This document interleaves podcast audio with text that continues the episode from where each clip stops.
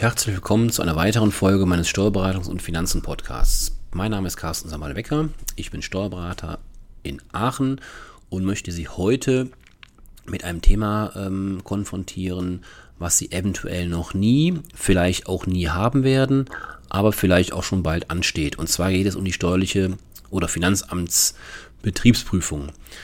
Ähm, ja, diesen, diesen Vortrag ähm, habe ich als Präsenzveranstaltung schon gehalten. Vor Corona, muss man ja heutzutage sagen oder aktuell sagen. Ähm, da nicht absehbar ist, wie lange uns die Einschränkungen noch begleiten. Ähm, also insbesondere bei Präsenzveranstaltungen sind wir bei uns in der Kanzlei noch sehr zurückhaltend. Ähm, möchte ich die heutige Folge des Podcasts zum Anlass nehmen, um Ihnen einige ähm, aus meiner Sicht wesentliche und wichtige Informationen rund um das Thema Betriebsprüfung des Finanzamtes ähm, ja, zu berichten. Ja, im Prinzip geht es darum, ähm, dass Sie einfach wissen, was auf Sie zukommt, ähm, weil ähm, die Betriebsprüfer natürlich das Ziel haben, etwas zu finden, man kann auch äh, sagen, die suchen so lange, bis sie was finden. Das ist sicherlich nicht immer richtig. Es gibt auch Betriebsprüfungen, die wir begleiten. Da kommt am Ende eine Null raus, das heißt keine Nachzahlung. Das heißt, der Prüfer sucht und sucht, er findet halt nichts. Ähm, oft muss man auch ehrlicherweise sagen, das darf man jetzt natürlich den Finanzämtern nicht sagen, aber ähm, oder, oder offiziell nicht sagen, aber oft ist es auch so, es hängt stark vom Prüfer ab. Ähm, wir hatten schon Fälle, wie gesagt, äh, ich werde jetzt nicht ins Detail gehen, um da irgendjemandem zu nahe zu treten, aber wir hatten schon Fälle, das waren gefühlt Prüfer, die kurz vor der Rente standen. Ähm, ich würde es jetzt mal so interpretieren, ähm, die müssen nichts mehr äh, vorweisen, die haben auch vielleicht gar keine große Lust mehr, sich äh, ja, kaputt zu arbeiten und suchen dann vielleicht nicht so akribisch wie, das haben wir auch erlebt, junge Prüfer, die nachkommen, ja, die kommende Generation, die sich natürlich noch beweisen müssen und die teilweise sehr, sehr akribisch ähm, sich die Unterlagen anschauen, die überwiegend auch mittlerweile technische Möglichkeiten nutzen. Ähm, und das ist natürlich ein Thema, was relativ neu ist ähm, und darauf, darauf muss man sich halt einstellen. Und darüber möchte ich Sie auch heute informieren. Ähm, ja, wie war das früher? Früher, ähm, das, daran werden Sie sich erinnern, das war, ist noch nicht allzu lange her, ähm, da haben Sie Ihre Steuererklärung ähm, abgegeben, noch nicht digital, das gibt es auch erst seit ein paar Jahren. Ähm, Sie haben die Steuererklärung abgegeben, der Finanzamtssachbearbeiter hat sich diese persönlich angeguckt und ähm, ja, hat die durchgehakt, hat manchmal Rückfragen gehabt natürlich, hat einige Dinge nicht anerkannt und ähm, ja, so kam dann irgendwann nach ein paar Wochen oder Monaten der Steuerbescheid ähm, oder halt Rückfragen, ähm, dass Belege angefordert wurden oder einfach äh, innerliche Rückfragen gestellt wurden. Ja, das war die alte Welt sozusagen. Ähm, das ist in der Form heutzutage beim Finanzamt gar nicht mehr möglich. Ähm, auch das Finanzamt, muss man einfach ganz klar sagen, hat äh, entwickelt sich weiter. Natürlich entwickelt es sich weiter hat aber genauso wie wir, wie Sie, wie ich, ähm, auch ähm, mit den Themen zu kämpfen, Facharbeitermangel, Fachkräftemangel. Das heißt, auch beim Finanzamt ähm, äh, ja, ist das Thema durchaus äh, ak akut. Ähm, es gibt auch viel, das, das wissen wir auch, das wissen Sie vielleicht auch, wenn man beim Finanzamt seinen Ansprechpartner äh, ja, versucht zu erreichen. Oft schafft man das nicht weil dann die Bandansage kommt, ja, ist nur eine Halbzeit äh, oder Halbtagskraft, ähm, ist nur von dann und dann täglich erreichbar. Das heißt, also auch da hat sich vieles ähm, gewandelt äh, beim Finanzamt. Was ich jetzt nicht äh, kritisieren will, ist einfach ein Fakt. Ähm, und ähm, ja, so ist es halt. Und ähm, wenn man mal ein paar Jahre zurückgeht, in das Jahr 2015, da hat der Gesetzgeber ähm, das Bundesministerium der Finanzen ähm, hat die sogenannten GOBD. Ich hoffe, die sind Ihnen bekannt. Die GOBD, ich nenne Ihnen mal den, den, gesamten Begriff, ist ein Zungenbrecher, aber sollten Sie gehört haben, das sind die Grundsätze zur ordnungsmäßigen Führung und Aufbewahrung von Büchern, Aufzeichnungen und Unterlagen in elektrisch, elektronischer Form sowie zum Datenzugriff. Das ist die, der ausgeführte Titel GOBD. Das sollten Sie sich merken und sprechen Sie auch ruhig mal Ihren Steuerberater an, ähm, ob er Ihnen was dazu sagen kann. In der Regel wird das natürlich auch bei uns im, im Betrieb ähm, automatisch berücksichtigt. Ähm, aber es gibt so ein, zwei Dinge, ähm, da muss man einfach drauf zu sprechen kommen. Ähm, ja, wie ich eben schon sagte, auch die Finanzämter haben mittlerweile ähm, begrenzte personelle Ressourcen und in der Vergangenheit, muss man ganz klar sagen, Betonung auf liegt auf Vergangenheit, waren es auch oft Prüfer, die sich mit ihrer Materie, also mit ihrer Branche, in der Medizinbranche einfach nicht ausgekannt haben. Auch nicht mit der IT. Ähm, da muss man ganz klar sagen, das ist gerade ganz stark im Wandel. Ähm, dann war es so, ähm, das werden Sie wahrscheinlich nicht wissen, ähm, die Frage ist ja immer, ähm, welcher Betrieb, welches Unternehmen, welche Praxis wird denn geprüft? Ähm, das ist auch eigentlich immer meine erste Frage an den Prüfer. Ja, warum wird denn jetzt genau diese Arztpraxis oder diese Zahnarztpraxis, dieser Pflegedienst äh, geprüft? Ähm, in der Regel kriege ich als Antwort zu hören, ist eine Zufallsprüfung. Ja, gut. Also ist im Prinzip fast eine rhetorische Frage, ähm, weil die Antwort ist eigentlich fast immer gleich. Natürlich wird in der Regel der ähm, Prüfer nicht antworten, wir haben da einen Hinweis bekommen, dass das und das falsch ist äh, oder falsch läuft. Ähm, dazu muss man einfach sagen, die Ämter, die Finanzämter untereinander deutschlandweit stimmen sich natürlich ab. Es gibt sogenannte Kontrollmitteilungen. Das heißt, ähm, wenn zum Beispiel irgendwo ähm, ein Betrieb geprüft wird, ähm, ähm, ja, was, was, was, ein Beispiel. Es gab mal vor Jahren das Thema bei, ähm, bei den Gynäkologen, bei den Frauenärzten, ähm, Thema ähm, ähm, Verhütung, Verhütungsmittel. Ähm, da gab es einen großen Aufschrei und eine große Prüfungswelle auch, weil da bei einem ja, Lieferanten, einem Hersteller geprüft wurde und da hat dann der Prüfer festgestellt, oh, dass die Abrechnung mit den angeschlossenen oder mit den Kunden, also sprich mit den ähm, gynäkologischen Praxen, da scheint irgendwas nicht zu stimmen. Daraufhin wurden dann deutschlandweit anscheinend Kontrollmitteilungen versandt, intern. Davon kriegt man natürlich nichts mit. Ähm, ja, und dann kriegt natürlich der Arzt vor, vor Ort ähm, die Auffassung oder die, die, die ähm, Mitteilung, dass sich da mal was genau angeguckt wird. Das muss nicht zwingend immer eine Prüfung sein. Das kann auch dann eine, ähm, eine Anfrage sein. Ähm, um Stellungnahme wird gebeten. Ähm, aber wie gesagt, Sie müssen wissen, es gibt halt diese Kontrollmitteilung. Und darüber hinaus werden alle Betriebe in Deutschland in sogenannte Größenklassen eingeteilt. Und je größer der Betrieb ist, umso größer einfach die Wahrscheinlichkeit, das, beziehungsweise das Erfordernis, dass dieser Betrieb geprüft wird. Das heißt, die, ähm, ich nenne es mal normale Arztpraxis ist die Wahrscheinlichkeit, ähm, da werden Sie mir wahrscheinlich recht geben, weil Sie vielleicht sagen, hatte ich noch nie was mit zu tun. Ähm, und da ist einfach die Wahrscheinlichkeit bis jetzt sehr gering gewesen, dass Sie dort Besuch vom Betriebsprüfer bekommen haben. Jetzt ist es aber so, diese Größenklassen, die bilden das Verkürzungsrisiko nicht realistisch ab. Was heißt das? Das heißt also, das Finanzamt geht ja immer vom Bösen aus. Die gehen ja immer davon aus, ähm, dass alle Steuerpflichtigen betrügen und ähm, Steuern verkürzen wollen. Ähm, und das ist ja grundsätzlich unabhängig davon, ob das ein großer oder kleiner Betrieb ist. Ähm, und ähm, deswegen hat das Finanzamt oder die Finanzverwaltung da umgedacht und hat gesagt, ähm, da können wir uns nicht mehr dran orientieren. Ähm, was haben die für eine Lösung präsentiert? Ähm, es gibt jetzt mittlerweile die sogenannte Selbstveranlagung ähm, mit einem nachgelag oder angelagerten Risikomanagementsystem. Ähm, das heißt, ähm, Sie, Sie wissen ja mittlerweile, das, was ich eingangs sagte, die Zeiten, in denen Sie Ihre Steuererklärung ähm, vielleicht sogar noch persönlich beim Finanzamt vorgelegt haben, in Papierform, die sind natürlich seit einigen Jahren vorbei. Das läuft mittlerweile bei Selbstständigen alles digital. Ähm, und ähm, ähm, ja, und das heißt, sie reichen die Steuererklärung digital ein. Die kann natürlich dann entsprechend auch digital verarbeitet werden.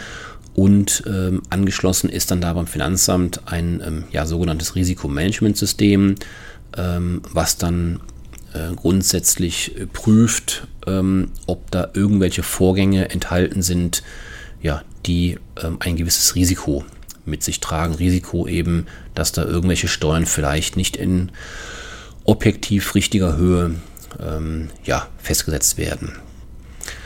Ähm, das heißt, die manuelle Steuerveranlagung, wie ich sie eingangs beschrieben habe, ist heutzutage nur noch die Ausnahme. Ähm, was ist noch zu beobachten in der Materie Betriebsprüfung? Ähm, das ist die Thematik, dass die Prüfer auch dazulernen. In einer Prüfung, ich nenne es einfach mal vor zehn Jahren, konnte man dem, dem Betriebsprüfer, wenn er irgendwelche, ähm, ich nenne es mal in Anführungszeichen, bitte nicht, bitte nicht krumm nehmen, dummen Fragen gestellt hat, ähm, weil er einfach nicht im Thema drin ist, einfach Dinge nicht weiß und nicht, nicht versteht. Ähm, da konnte man dem dann entsprechende äh, fachlich ähm, versierte Antworten geben und der Prüfer hat das im Prinzip meistens geschluckt. Heute ist es so, dass auch natürlich die Prüfer ähm, sich weiterentwickeln, die Ausbildung beim Finanzamt entwickelt sich weiter und es gibt mittlerweile sogenannte Fachprüfer die sich eben auch auf das Gesundheitswesen ähm, spezialisieren. Äh, und die sind teilweise, muss man ehrlicherweise sagen, sehr, sehr gut geschult und kennen sich teilweise dann besser aus ähm, mitunter als vielleicht der Arzt oder eben zumindest die Angestellten, die Abrechnungshelferin zum Beispiel, die in den Abrechnungen tätig ist. Ähm, da muss man einfach jetzt mittlerweile umdenken. Das ist halt so. Ja, wie, wie lief eine Prüfung früher ab? Früher war es so, ähm, und das ist jetzt ein großer Unterschied, ähm, ähm, auch im Bereich der IT, der digitalen Prüfung, die wir jetzt mittlerweile haben und kennengelernt haben. Früher war es so, der Arzt oder der, der Kunde hat dem Steuerberater die Unterlagen gegeben. Der Steuerberater oder der Buchführer, Buchhalter hat die Dinge verarbeitet, hat daraus eine Steuererklärung gemacht, hat diese Steuererklärung dann in Absprache mit seinem Kunden oder seinem Mandanten dem Finanzamt vorgelegt und dann hat das Finanzamt im Prinzip diese Unterlagen geprüft, ist rausgekommen zur Prüfung, hat sich dann alle Ordner, alle Belege angeguckt im Zweifelsfall. Das war natürlich äh, ja, viel Arbeit für den Prüfer, ähm, hat auch teilweise sehr lange gedauert wenn man ihm dann da irgendwie fünf Ordner vor die Nase stellt, ähm, weil man muss ja auch wissen, die Betriebsprüfungen beziehen sich ja meistens auf mehrere Jahre. Und ähm, so lief es dann ab. Das heißt, der Prüfer hat manuell jeden einzelnen Beleg, sofern er es denn wollte, ähm, durchgeguckt und hat dann eben festgestellt, oh, der Beleg ist, sehe ich aber anders, wie das in der Steuererklärung erfasst wurde. Ähm, oder da fehlen irgendwelche Angaben ähm, relevant. Zum Beispiel der Bewirtungsbeleg hat nicht die erforderlichen Dokumentationen enthalten. Mit wem ist man essen gewesen? Warum ist man essen gewesen mit dieser Person? Ähm, und das waren so Themen, ähm, die dann aufgefallen sind. Ja, heutzutage ist es so, ähm, dass die Prüfer eben mehr, mehr neue technische Möglichkeiten haben. Das heißt, ähm, die gucken sich nicht mehr nur die Unterlagen an, die der Steuerberater erstellt und dem Finanzamt dann letztendlich vorlegt. Nein, mittlerweile ist es so, dass die Betriebsprüfer sich auch die sogenannten Primärdaten anschauen. Die Primärdaten aus den Vorsystemen. Ja, was heißt das genau? Was sind Vorsysteme? Ja, Vorsysteme sind im Prinzip alle technischen Aufzeichnungen, die als Grundlage der Buchführung des Steuerberaters oder der Buchführungsverprobung relevante Daten liefern. Was heißt das? Das sind insbesondere ist das Ihre Praxissoftware. Das sind Ihre Terminkalender, Ihre Patientendokumentation, Ihr Abrechnungsmodul, ähm, Ihre Kassenaufzeichnung, Ihr Kassenbuch, auch Geräte und Apparate zur Diagnostik und Therapie. Wenn ich sage Patientendokumentation, Terminkalender, ist natürlich ein anderes Thema. Das hat jetzt hier keine äh, weitere, äh, spielt keine weitere Rolle. Aber natürlich das Thema Verschwiegenheit ist natürlich ein Riesenthema. Und ähm, deswegen, ähm, aber das würde jetzt zu weit führen, ähm, darauf einzugehen. Ähm, grundsätzlich, wie gesagt, hat der Prüfer ähm, die Möglichkeit, sich diese Dinge anzugucken. Aber ich äh, füge eingrenzend hinzu, natürlich unter Einhaltung der ähm, ja, Datenschutz- und Verschwiegenheitsverpflichtungen, äh, die sie haben. Ja, wie war es früher? Früher war es so, ähm, oder auch heute ist es noch so, da sind die Finanzämter noch nicht ganz so weit, muss man ehrlicherweise sagen, dass wenn die sich schon die Vorsysteme angucken, da nicht zwingend ähm, ja, wissen, was ist da, was, was finden die davor. Das heißt, die haben keine Kenntnis der individuellen System, also IT-Architektur. Ähm, und deswegen ähm, hat der, der Gesetzgeber ähm, es sich einfach gemacht und hat, Sie erinnern sich, dass ich eben sagte, GOBD, sollten Sie sich merken, hat im Rahmen dieser GOBD ähm, festgelegt, dass der Steuerpflichtige, also der Unternehmer, eine, ja im Prinzip kann man sagen, eine Gebrauchsanleitung für die Vorgänge in seiner Praxis ähm, schreiben soll, die auch Bezug nehmen auf diese, wie ich eh gerade eben sagte, Systemarchitektur, also auf die IT, die Vorsysteme und ihre Software etc. Das heißt, eine Gebrauchsanleitung in den GOBD nennt sich das Verfahrensdokumentation. Das heißt, die Verfahrensdokumentation ähm, dient dazu, im Prinzip, ich nenne es mal ein bisschen äh, ketzerig, dient dazu oder soll dazu dienen, es dem Finanzbeamten, der, dem, dem Prüfer einfacher zu machen, die Funktionsweise ähm, der Vorsysteme zu verstehen. Ähm, das ist sicherlich etwas ketzerig und etwas kurz gefasst, aber im Endeffekt kann man es darauf ich würde sagen, kürzen. Ja, was ist doch äh, eine neue Tendenz, die man unbedingt beachten sollte? Ähm, und das hat jetzt äh, mit IT eigentlich ja nicht zwingend etwas zu tun. Ähm, und zwar ist es so, das haben wir alles schon erlebt, dass die Finanzbeamten ähm, die Prüfung nicht erst dann beginnen, wenn sie bei Ihnen oder beim Steuerberater durch die Tür schreiten, sondern ähm, die fordern schon Dinge an. Es gibt mittlerweile Fragebögen, die die Vorprüfung rausschicken ähm, und sich dann an dessen vorbereiten. Aber die findigen, die pfiffigen Finanzamtsprüfer ähm, bereiten sich auf unterschiedliche Wege vor. Das heißt, die gucken ins Netz, die gucken, die googeln nach ihnen, nach ihrer Praxis, ähm, gucken, was, was, was äh, für Leistungen ähm, deklarieren sie auf ihrer ähm, Webseite und ähm, ja, womit machen sie Werbung? Ähm, machen sie zum Beispiel damit Werbung, dass sie ähm, ja, umsatzsteuerpflichtige Leistungen anbringen, zum Beispiel äh, Schönheitsthemen äh, oder, oder Wohlfühl oder äh, ähnliche Themen. diese finden sich aber zum Beispiel nicht in der Steuererklärung ähm, die dem Finanzamt natürlich vorliegt elektronisch, dann kann es dann schon mal passieren, dass der Prüfer da unangenehme Rückfragen stellt. Ja, warum machen Sie denn Werbung dafür und haben Sie nicht versteuert? Ähm, das heißt, dann ist direkt der Verdacht da, da ist irgendwas nicht erklärt worden. Ähm, das sind halt so Möglichkeiten, die sich natürlich aufgrund der Technik ähm, aber heute ergeben, aber das ist jetzt keine besondere Herausforderung. Das heißt, eine Webseite zu durchsuchen, Google in Anspruch zu nehmen, das ist ja keine, keine Raketenwissenschaft, ähm, aber das ist sicherlich eine neue Tendenz, seit Jahren jetzt schon mittlerweile, dass die Finanzbeamten da einfach ein bisschen über den Tellerrand hinausschauen. Das muss man einfach wissen und ähm, ja, und sich darauf einstellen. Das heißt, da Empfehlung an der Stelle, gucken Sie ganz genau, was Sie auf Ihrer Webseite oder womit Sie werben, mit welchen Leistungen ähm, und wie diese dort deklariert sind. Was auch ein großes Thema ist, das haben wir alles schon erlebt, ähm, ein großes Thema ist, ähm, wenn der Prüfer sich jetzt heutzutage die, die Technik, die IT anguckt bei Ihnen, lässt er seine Software drüber laufen, ich nenne es ein bisschen einfach, lässt er die Analyse-Tools drüber laufen und dann ist es nicht selten, dass dann die Auswertung ähm, sagt, ja, ähm, die ähm, Rechnungs Rechnungen, die müssen ja grundsätzlich äh, fortlaufende Rechnungsnummern haben. Ähm, da ist eine Lücke da sind Lücken in der, in der, in der fortlaufenden Nummerierung. Ähm, das heißt, dann wird der Prüfer Ihnen die Frage stellen, ja, warum fehlen denn da 3000 äh, Rechnungsnummern ähm, oder sogar noch mehr? Wir hatten mal einen Fall, da waren das zigtausende.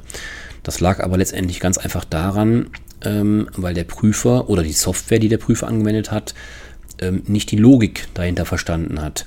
Das heißt, ähm, es ist ja nicht zwingend vorgeschrieben, dass Sie die Rechnung, ich sag mal, bei 1 anfangen und dann irgendwann bei, bei 3 Millionen landen, fortlaufen, sondern Sie können ja grundsätzlich theoretisch auch verschiedene Rechnungsnummernkreise anwenden.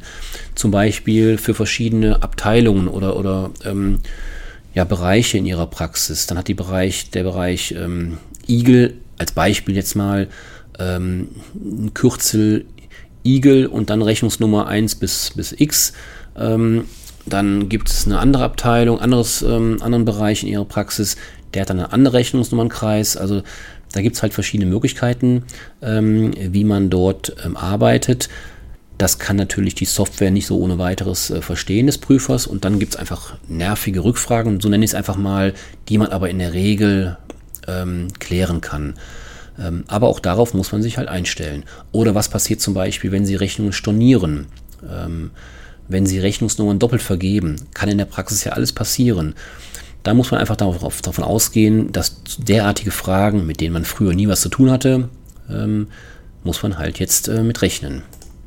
Ähm, oder was ist zum Beispiel, ähm, auch das ist ein Thema, was sicherlich äh, in der, in, in, vor Jahren kein großes Thema war, wenn Sie zum Beispiel ähm, Familienmitglieder, Mitarbeiter oder Freunde kostenlos behandeln. Ähm, wie läuft da die Dokumentation ab? Ähm, auch das ähm, kann der Prüfer ja heutzutage viel leichter erkennen, wenn er die Software auswertet, weil das war früher ja kaum möglich oder eigentlich gar nicht möglich. Wenn er nur die Steuererklärung geprüft hat und die Belege, die dem zugrunde liegen, ähm, dann hat er sich ja nicht händig, ähm, weiß ich nicht, 3000 ähm, äh, Patientenrechnungen, also Thema Datenschutz, wie gesagt, ganz, ganz wichtig, aber hat er sich ja nicht diese Rechnungen äh, manuell angeguckt. Das macht die, die Software und er guckt sich allenfalls Stichproben an, wenn er das Gefühl hat, da muss er irgendwann nochmal händig nachgucken.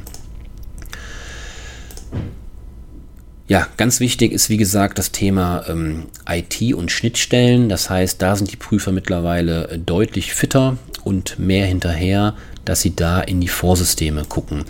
Deswegen ähm, da, wie gesagt, der wichtige Hinweis, gucken Sie bitte, ähm, achten Sie darauf, dass Ihre Systeme sauber geführt sind das heißt natürlich jetzt nicht, dass nicht mal Fehler passieren dürfen, dass eine Rechnungsnummer doppelt vergeben wird. Ähm, das sind alles tagtägliche Dinge. Aber man muss einfach ähm, da mehr darauf achten, dass das ähm, ja, ordnungsgemäß läuft, ähm, weil das einfach geprüft werden kann. Ja, das waren so die wesentlichen Dinge, ähm, die ich Ihnen heute in, in relativ überschaubarem Umfang äh, mitteilen wollte. Ähm, ja, wie gesagt, ähm, ich fasse nochmal zusammen, ähm, äh, was Sie einfach äh, dringend wissen sollten und womit Sie rechnen müssen. Ähm, Sie sollten unbedingt die beschriebenen Formalitäten ernst nehmen. Dann sollten Sie sich mit dem Thema Verfahrensdokumentation auseinandersetzen. Ich muss dazu sagen, es gibt auch Stimmen, die sagen, die Verfahrensdokumentation ist nicht verbindlich oder ist nicht verpflichtend zu erstellen. Ähm, da streiten sich die Gelehrten drüber. Ähm, ähm, es gibt, man muss auch dazu sagen, es gibt keine genauen Vorgaben. Natürlich gibt es Musterverfahrensdokumentation, aber ähm, keine 100% genauen Vorgaben, was da drin stehen muss. Beziehungsweise natürlich äh, das Finanzamt äh, weiß natürlich, was da drin stehen soll, damit die auch eine einfachere Arbeit haben aber ähm, sie haben jetzt nicht ähm, das, das Thema, dass sie da ähm, verpflichtet sind, ähm, genau äh, nach vorgegebenen Muster irgendwelche Dinge aufzunehmen. Das heißt, ähm, es gibt auch ganz, äh, ich nenne mal Extremfälle, die sagen, ja gut, ich schreibe eine Verfahrensdokumentation, die ist dann halt nur ein DIN A4-Blatt lang. Ähm, da schreibe ich kurz und knapp meine Verfahren auf. dann habe ich das auch und dann schreibe ich oben drüber Verfahrensdokumentation ist auch eine Verfahrensdokumentation. Die wird dem Prüfer natürlich nicht äh, ausreichen, nicht gefallen, aber er kann einem zumindest nicht vorwerfen, dass man gar keine hat. Ähm, ja, was noch ganz wichtig ist, das merken Sie, dass das Thema IT immer wichtiger wird. Sie müssen Ihre Daten unbedingt ähm, revisionssicher ähm, gegen Verlust ähm, sichern. Früher gab es immer wieder mal Fälle, ähm, da wurde dann, dann hat dann unser Kunde gesagt oder der Steuerpflichtige gesagt, ähm, ja, die Belege, die Papierbelege, ähm, die lagen im Keller und wir hatten leider einen Wasserschaden. Jetzt sind die pa äh, Papiere durchnässt und nicht mehr lesbar. Ja, das ist ein Problem ähm, und meistens oder in der Regel zu Lasten des Steuerpflichtigen. Bei Daten ist es im Endeffekt ähnlich. Ähm, sie müssen einfach dafür Sorge tragen und das müssen Sie auch übernehmen. Die äh, Garantie haben Sie genauso, wie Sie Ihren Keller gegen Wasserschaden schützen müssen, müssen Sie Ihre Daten gegen Verlust sichern. Das heißt also lieber äh, mehr als weniger absichern. Dann ähm, noch ein Thema, wenn Sie digitale Belege erhalten ähm, oder selbst digital erstellen, müssen Sie die bitte auch zwingend digital aufbewahren. Das heißt, wenn Sie jetzt beispielsweise eine Rechnung von Ihrem Lieferanten bekommen, ähm, also digital bekommen, per E-Mail oder wie auch immer, digital bekommen, reicht es nicht für die Dokumentationszwecke, dass Sie diese E-Mail löschen, ähm, den Beleg ausdrucken und den Beleg in Ihre äh, Ablage heften oder in die Buchführung packen. Das reicht nicht aus. Sie brauchen den original digitalen Beleg. Das gleiche gilt, wenn Sie selbst ähm, die Dokumente digital erstellen. Ähm, das klingt jetzt alles sehr negativ, ich weiß, und äh, man kann denken, oh wei, äh, woran soll man noch alles denken? Ich sehe es aber auch ein bisschen von einer, einer anderen Perspektive. Äh, diese ganzen Dinge wie Digitalisierung und auch Verfahrensdokumentation, empfinden Sie das bitte nicht alles als nur als bloß als lästige Pflicht. Ich weiß, das ist im ersten Moment eine, eine hohe Hürde, aber sehen Sie es auch als Chance, Ihre Abläufe ähm, in Ihrer Praxis besser zu verstehen und gegebenenfalls auch effizienter zu gestalten. Das heißt, Sie haben auch einen, ähm, einen, Vorteil, wenn Sie das machen, weil Sie dann auch Ihre Abläufe gegebenenfalls nochmal auf den Prüfstand stellen können und überlegen, gibt es vielleicht irgendwo Optimierungsbedarf. Ja, wie immer gilt, wenn Sie Fragen haben, heute eine etwas längere Folge, aber der Präsenzvortrag, der hat über eine Stunde gedauert, also von daher bin ich noch relativ äh, kurz dabei mit einer knappen halben Stunde.